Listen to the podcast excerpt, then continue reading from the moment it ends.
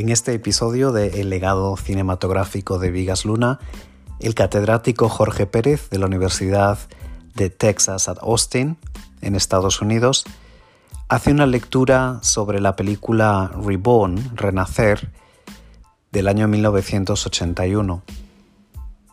El profesor Pérez eh, estudia la recepción de la película, sus problemas de distribución y también la examina en el contexto del cine religioso.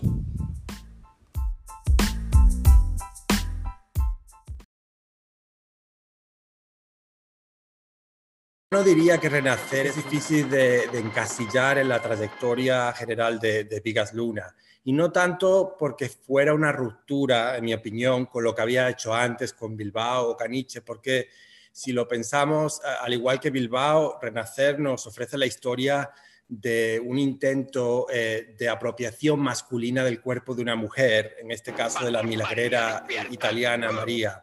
Pero sí es cierto que es una película que causó confusión, que descolocó a la crítica. Eh, eh, algunas fuentes la calificaron de suspense psicológico, otras como de híbrido entre thriller y ciencia ficción. Eh, Vigas Luna siempre se refirió a ella como una película religiosa y eh, otro autor, eh, de manera humorística, la calificó de ovni, objeto fílmico no identificado. Entonces, ¿por qué esta confusión o extrañeza? sabemos que la película tuvo muchos problemas de producción y de distribución. no se llegó a estrenar hasta casi dos años más tarde de haberse terminado.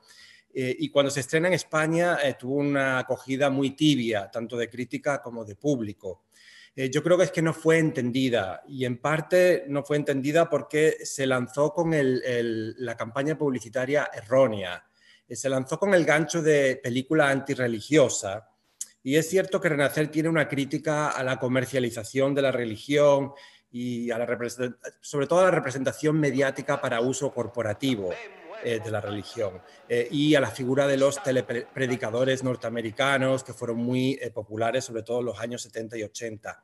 Pero claro, yo creo que se magnificó esa dimensión porque se buscó como complicidad con una audiencia española que estaba muy acostumbrada a, propuestas cinematográficas anticlericales, en la línea de el nuevo cine español, Carlos Saura, Basilio Martín Patino, películas en las que la religión siempre estaba asociada eh, un poco a la herencia ideológica del franquismo, eh, a la opresión, siempre mirado bajo sospecha. Entonces, eh, si los espectadores fueron a ver Renacer con eso en mente, se encontraron con algo completamente diferente. En realidad es una película que es ensalzadora de la espiritualidad cristiana como especie de tabla de salvación de la angustia del ser humano en el mundo moderno.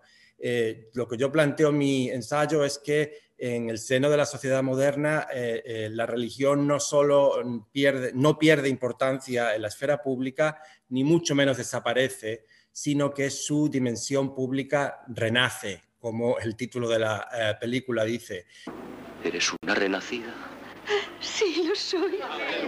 Y claro, ese es un mensaje que quizá la audiencia de la España a principios de los 80 no era lo que estaba esperando y por eso no, se entendió a pesar de sus notables eh, eh, méritos cinematográficos, pues la película pasó un poco sin pena ni gloria, la verdad.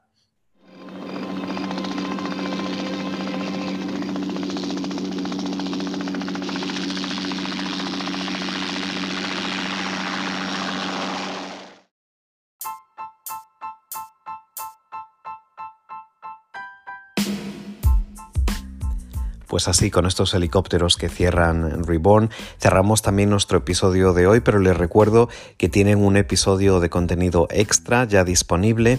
Se trata de una muy breve introducción eh, y el tráiler original de la película Angustia de 1987.